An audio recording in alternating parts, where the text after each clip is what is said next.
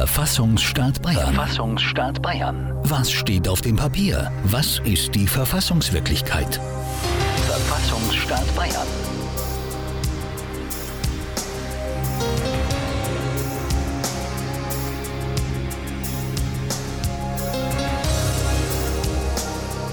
Verfassungsstaat Bayern. Verfassungsstaat Bayern. Jetzt, hier bei Radio München.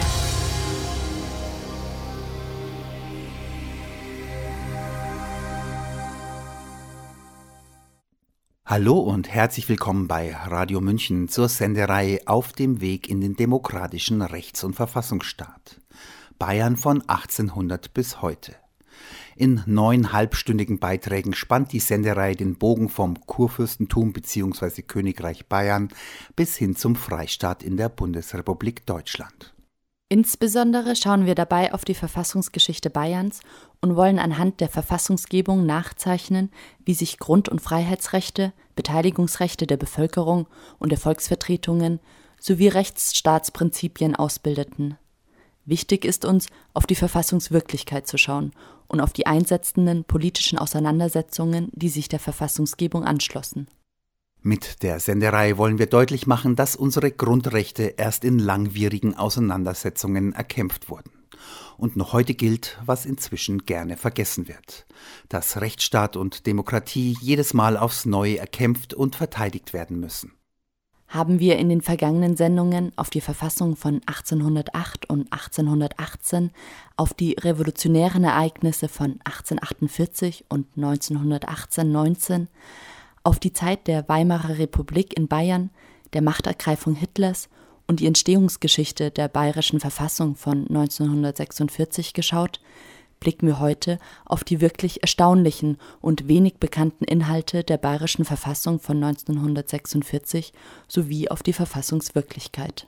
Außerdem geht es um Parallelen und Unterschiede zum deutschen Grundgesetz. Und wir stellen die Frage, welche Aktualität hat die Verfassung, die ein Jahr nach dem Ende des Zweiten Weltkriegs entstand, für uns heute noch?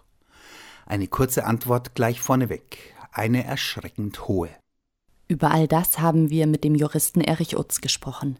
Er ist Dozent beim DGB Bildungswerk, Mitarbeiter eines Bundestagsabgeordneten im bayerischen Oberland und hat sich intensiv mit der bayerischen Verfassung beschäftigt. Außerdem stellen wir Ihnen viele Verfassungsartikel im Wortlaut vor, Sie hören zeitgenössische Quellen und aktuelle Zuwortmeldungen. Das Grundgesetz ist, verglichen mit der bayerischen Verfassung, ein Trockenbrot. Butter aufs Brot geschmiert und Wurst und Gürkchen darauf gelegt, das hat erst das Bundesverfassungsgericht. In Bayern war das anders. Da war die Wurst schon drauf, aber die Politik hat sie wieder vom Brot genommen. Das schrieb der SZ-Journalist Heribert Brandl anlässlich des 70. Geburtstags der Bayerischen Verfassung im Jahr 2016. Für ihn ist die Verfassung ein Liebesbrief an den Freistaat und seinen Bürgerinnen und Bürgern. Diese Verfassung ist zwar ein Liebesbrief, aber sie ist kein Gesülze. Wenn es um Arbeit, Wirtschaft und Sozialpolitik geht, dann liest sie sich, als sei bei den Vorbereitungen Fidel Castro dabei gewesen und der Papst Franziskus. Warum die bayerische Verfassung zum Leidwesen Heribert Brandtels so sehr in den Hintergrund getreten ist, auch darüber wollen wir heute sprechen. Am Mikrofon begrüßen Sie Alina Meyer und Dietmar Freizmiel.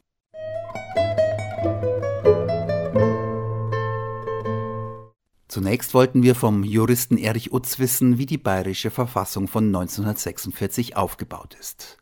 Dabei verweist Utz als allererstes auf einen der Väter der Verfassung, Wilhelm Högner.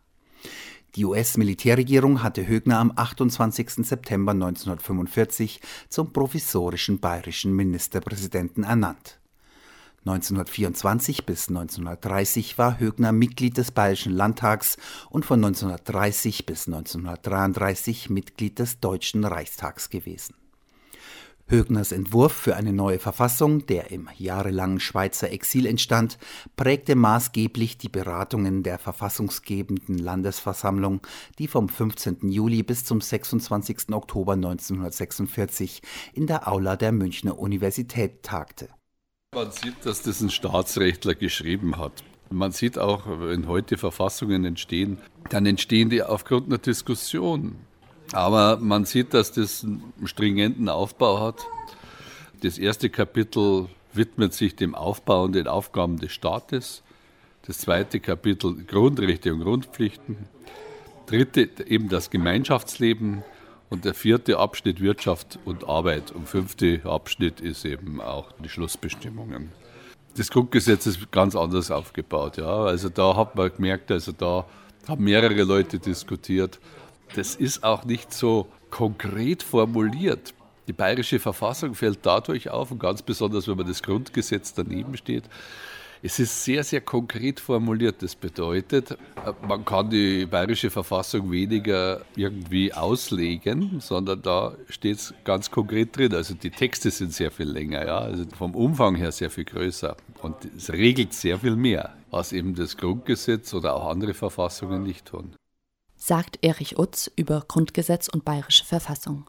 Zunächst einmal aber nimmt die Verfassung von 1946 keinen echten Bezug auf die Vorgängerin, die sogenannte Bamberger Verfassung von 1919, die erste demokratische Verfassung Bayerns. Nur in einem Artikel wird sie erwähnt. Die einzige Bezugnahme ist im Artikel 186 Absatz 1. Da steht, die bayerische Verfassung vom 14.08.1919 ist aufgehoben. Das ist die einzige.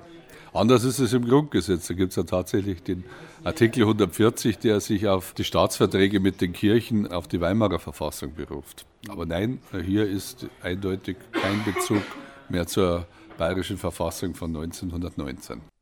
Das mag auch an dem SPD-Politiker Högner gelegen haben, der die Bamberger Verfassung wenig schätzte.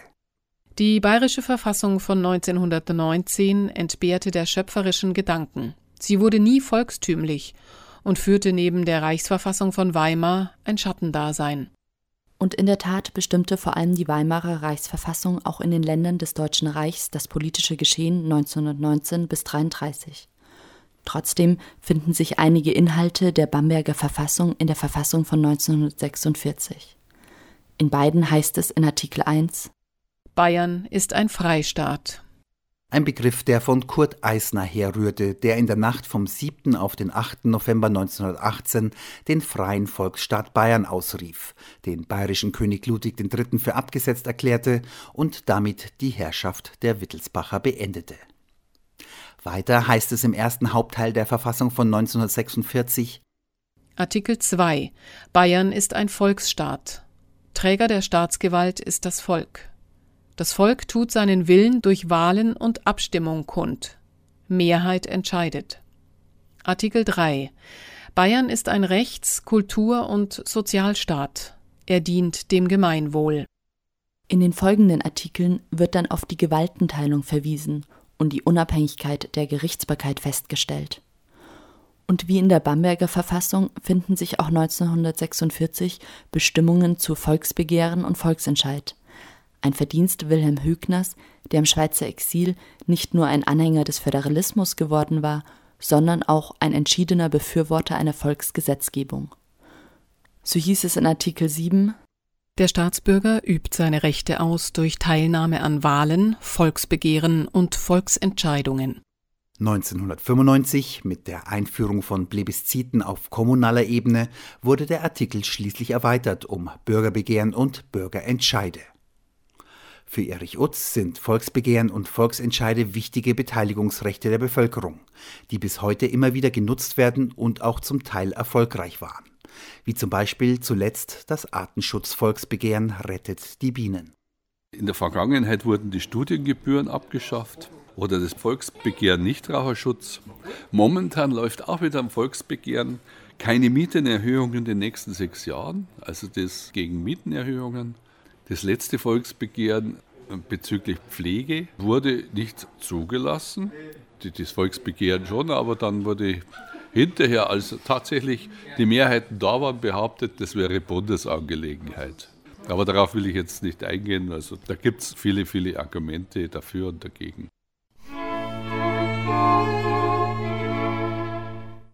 Aber es gab auch gravierende Unterschiede zur Bamberger Verfassung. Die Staatsregierung, insbesondere der Ministerpräsident, erhielt eine sehr viel stärkere Stellung, als dies in der Bamberger Verfassung der Fall gewesen war. Das hängt einmal damit zusammen, dass Regierungen in der Weimarer Republik, zwar nicht unbedingt in Bayern, sondern vor allem auf Reichsebene, relativ instabil waren. Es hat aber auch damit zu tun, dass das Amt des Staatspräsidenten in der verfassungsgebenden Landesversammlung im Jahr 1946 ganz knapp die Zustimmung verfehlte, so dass man die Rechte der Regierung stärkte. Auch ein Misstrauensvotum wie im deutschen Grundgesetz gibt es nicht. Jedoch ist der Ministerpräsident verpflichtet, zurückzutreten, wenn die politischen Verhältnisse ein vertrauensvolles Zusammenarbeiten zwischen ihm und dem Landtag unmöglich machen. Der Rücktritt des Ministerpräsidenten hat den Rücktritt der Staatsregierung zur Folge. Außerdem kann sich der Landtag laut Artikel 18 der Bayerischen Verfassung vor Ablauf der Legislaturperiode mit absoluter Mehrheit selbst auflösen. Aber nicht nur der Landtag kann seine Auflösung vorzeitig herbeiführen.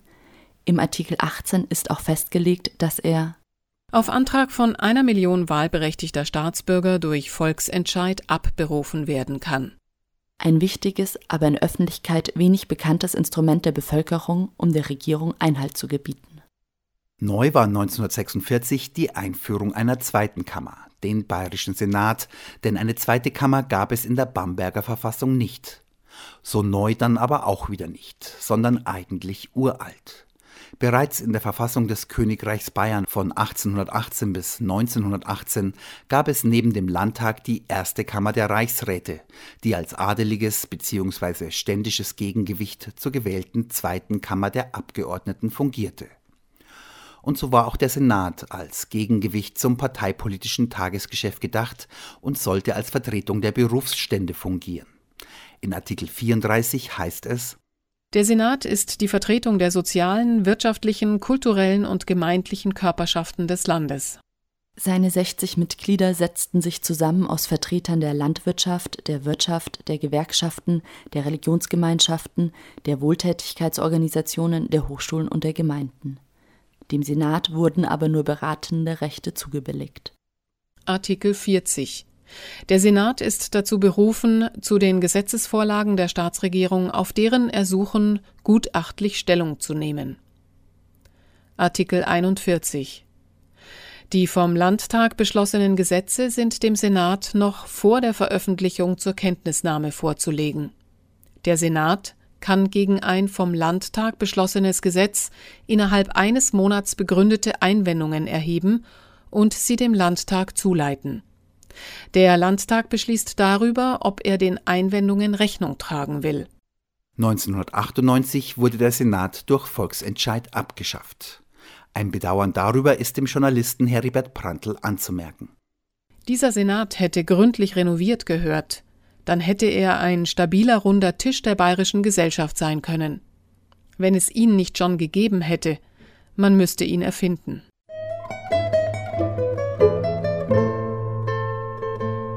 Verfassungsstaat Verfassungsstaat Bayern. Hier bei Radio München.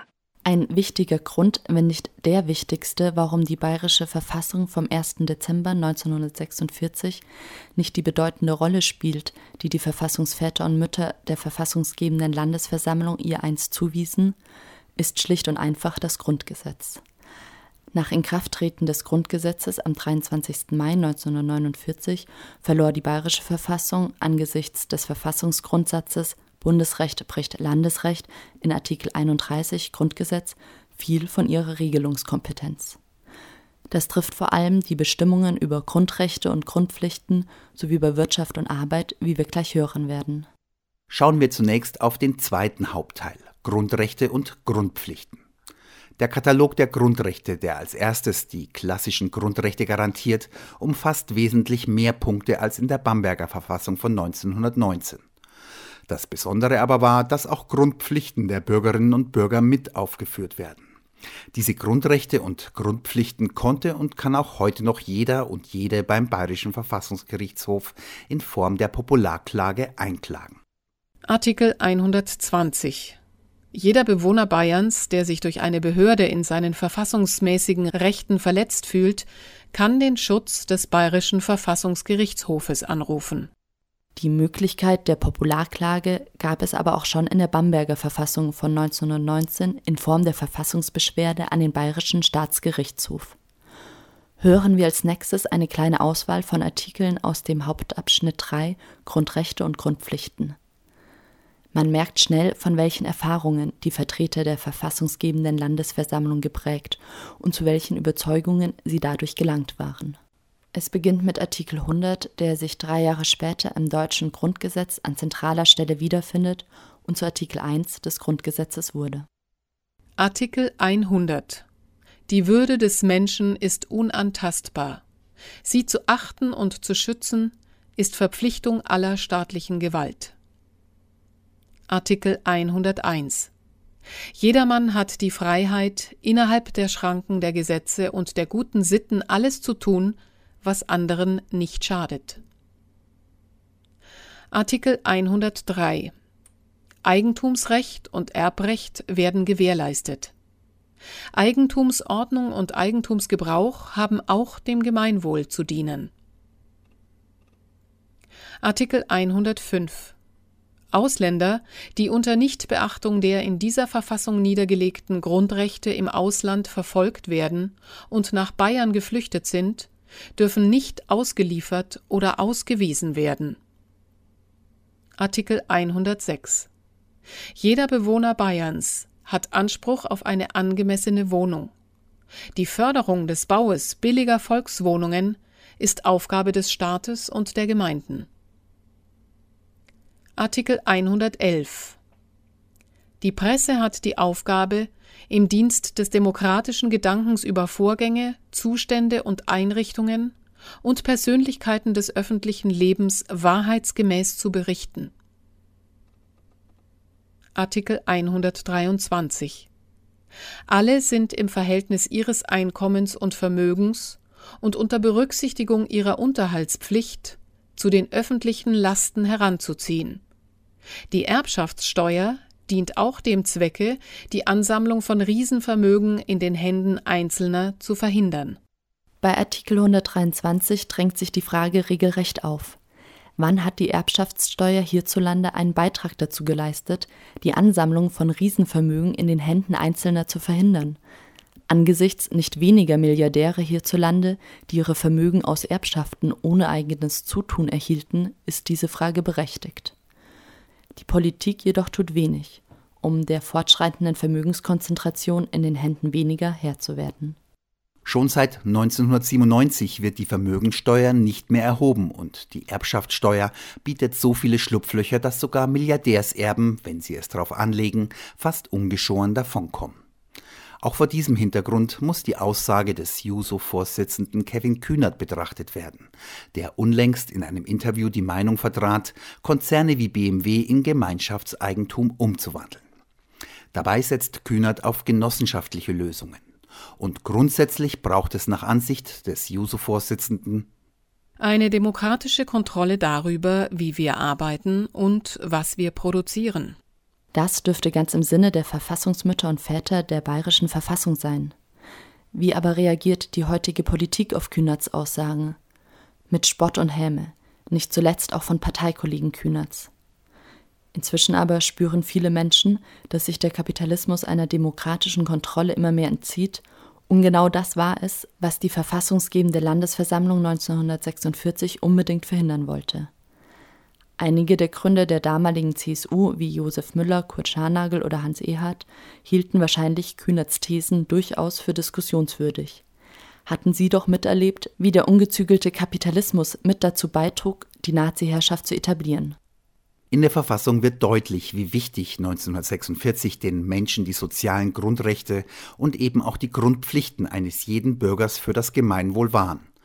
Man kann es nur bedauern, dass von diesen Erfahrungen, die die Männer und Frauen der verfassungsgebenden Landesversammlung prägten, nur wenig übrig geblieben ist heutzutage. Eine Diskussion über Kevin Kühnerts Thesen wurde schnell unterbunden, zum Beispiel mit Sprüchen wie Was für ein grober Unfug. Was hat der geraucht? Legal kann es nicht gewesen sein. Das twitterte Parteikollege Johannes Kaas, Sprecher des Seeheimer Kreises der SPD verschrobenes Retro-Weltbild eines verirrten Phantasten.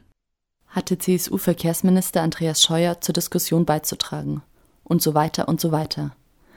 Das ist bedauerlich und wirft ein schlechtes Bild auf die politische Klasse in unserem Land. Angesichts dessen, dass das keineswegs linke, aber renommierte Deutsche Institut für Wirtschaftsforschung DIW mitteilte, dass im Jahr 2017 die reichsten 10 Prozent der Gesamtbevölkerung über 56 Prozent des Nettogesamtvermögens verfügten, die ärmsten 50 Prozent hingegen gerade einmal über 1,3 Prozent, darf die Bevölkerung schon mehr von der Politik erwarten als herabwürdigende Äußerungen einiger Schreihälse.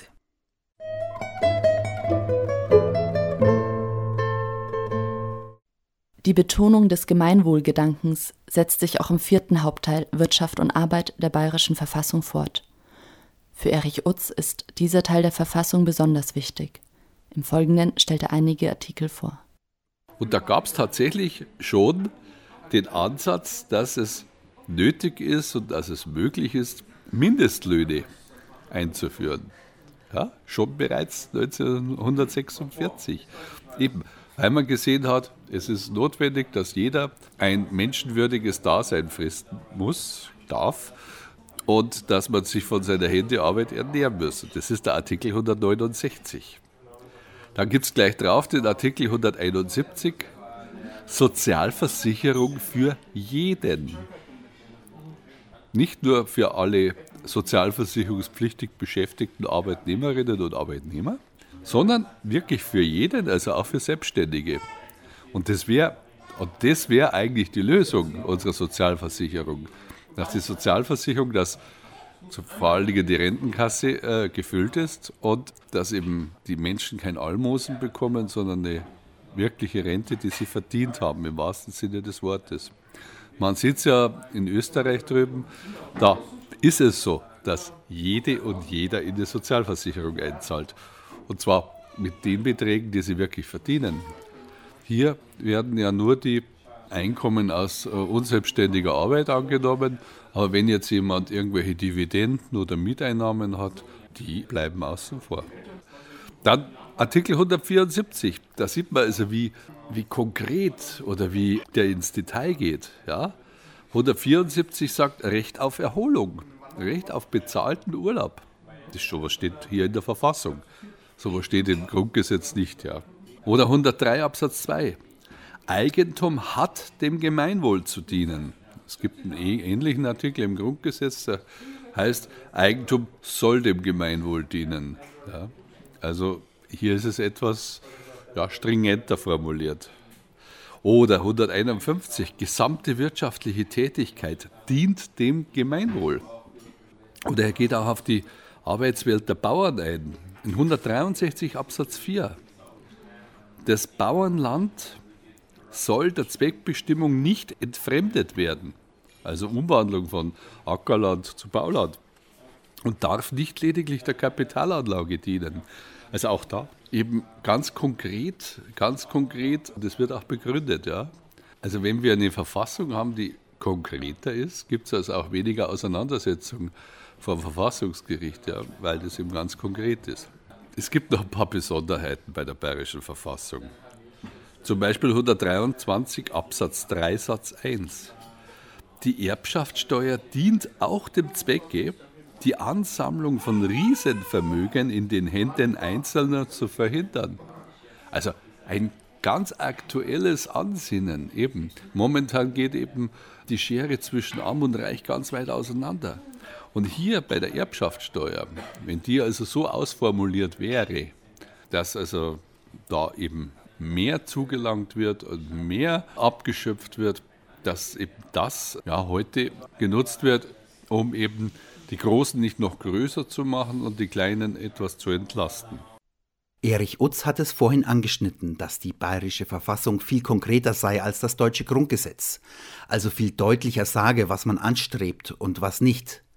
Das wird auch in den folgenden Artikeln deutlich. Ein kleiner Auszug. Artikel 156 Der Zusammenschluss von Unternehmungen zum Zwecke der Zusammenballung wirtschaftlicher Macht und der Monopolbildung ist unzulässig.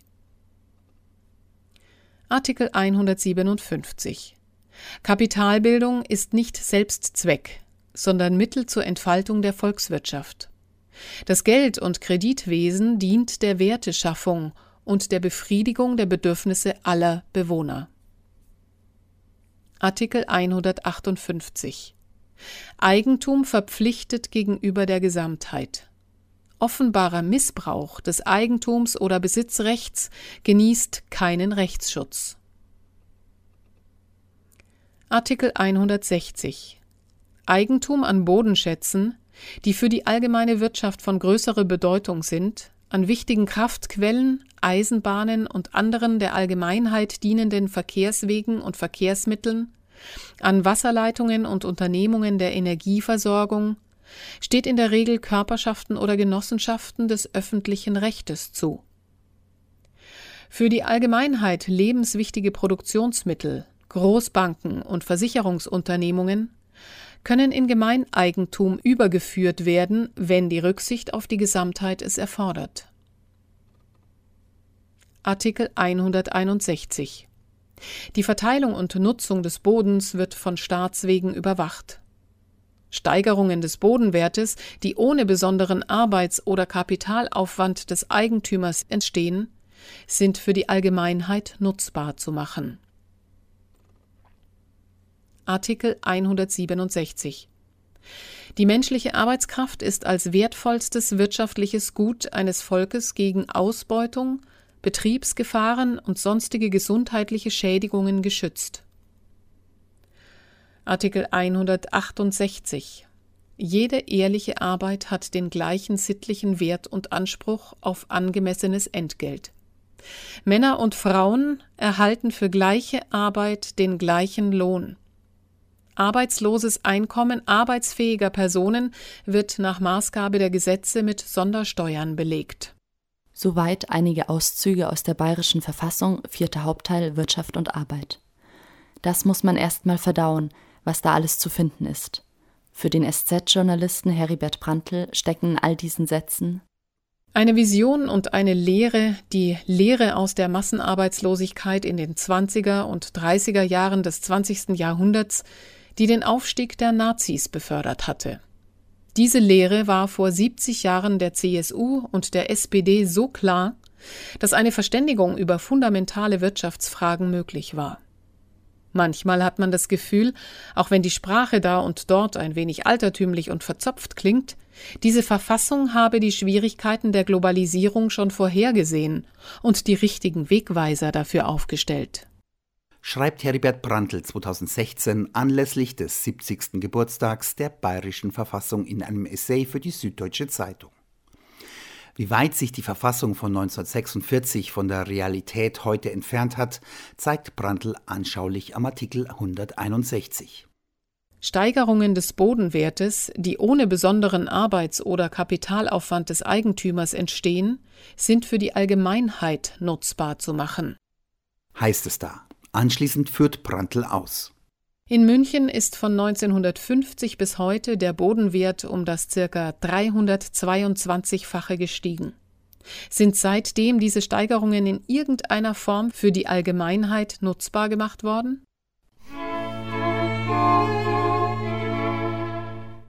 Sie haben Radio München eingeschaltet und wir machen weiter mit unserem Ritt durch die bayerische Verfassung und kommen zum Thema Naturschutz und Bildung. Auch darüber findet sich Bedenkenswertes, wie Erich Utz erläutert. Artikel 131, das ist ganz was Besonderes. Ziele der Bildung. Schulen sollen nicht nur Wissen und Können vermitteln, sondern auch Herz und Charakter bilden. Man sieht die Handschrift von Wilhelm Högner. Oder man hat damals schon an den Naturschutz gedacht. Ja? Der Naturschutz 141. Der Schutz der natürlichen Lebensgrundlagen ist auch eingedenk der Verantwortung für die kommenden Generationen, der besonderen Fürsorge jedes Einzelnen und der staatlichen Gemeinschaft anvertraut. Tiere werden als Lebewesen und Mitgeschöpfe geachtet und geschützt. Mit Naturgütern ist schonend und sparsam umzugehen.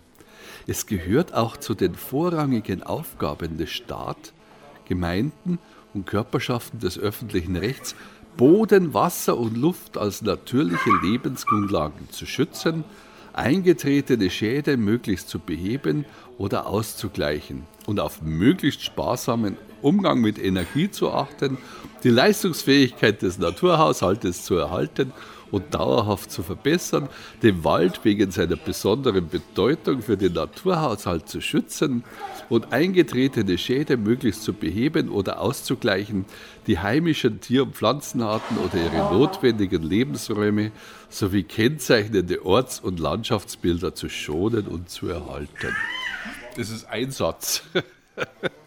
Also das war 1946. Ja. Also man müsste eben auch die bayerische Verfassung jetzt in die Auseinandersetzung bezüglich eben Umweltschutz und Klimaschutz mit einfließen lassen. Dann gibt es im 141 Absatz 3 noch den sogenannten Schwammerl-Paragraphen.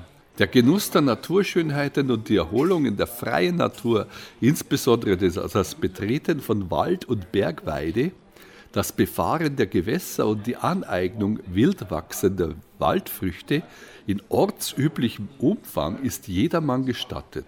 Ich lese jetzt nur einen Satz vor, das geht weiter, aber da ist also auch geregelt, ich darf überall hingehen zur freien Natur und darf auch Früchte daraus ziehen. Aber eben nicht im industriellen Sinne, dass ich sie weiterverkaufe, sondern nur für den Eigengebrauch. Erich Utz zum sogenannten Schwammerparagraph. Als nächstes schauen wir auf die Unterschiede und Parallelen der bayerischen Verfassung und des deutschen Grundgesetzes, das erst zweieinhalb Jahre später, am 23. Mai 1949, in Kraft getreten ist.